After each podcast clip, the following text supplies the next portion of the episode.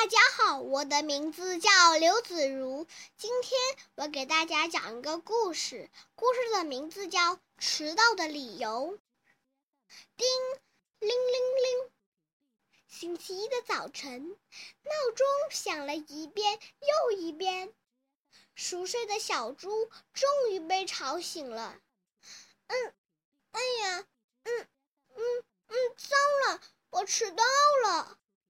安静的学校，一点声音也没有；安静的走廊，一点动静也没有。嗯，糟了，都上课了，怎么办？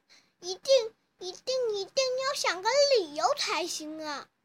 我可以说，我像大象一样擤了太长时间的鼻涕。小猪很快的摇摇头，嗯，不不不不不不，我没有那么长的鼻子，老师不会相信的。哎，对了，我可以像鳄鱼一样刷了太久的牙齿。小猪很快的摇摇头，嗯，不不不不不不，我没有那么多的牙齿，老师也不会相信的。哎。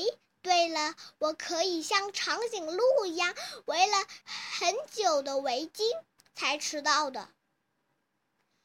小猪刚说完，就叹了口气：“唉，这些都是别人的理由。再想想，再想想啊。”哎，爸爸让我按时起床，他给我买了好多闹钟，没想到他们一起响了，于是我就不停的关闹钟、关闹钟、关闹钟。哎，对了，妈妈让我有力气上课，她给我做了超级丰盛的早餐，于是我使劲吃、使劲吃、使劲吃。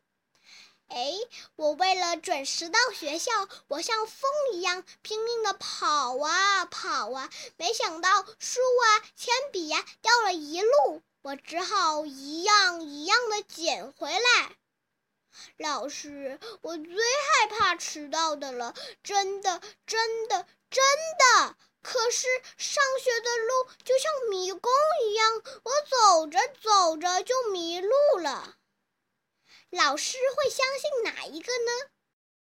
咚咚咚，小猪鼓起勇气敲了教室的门。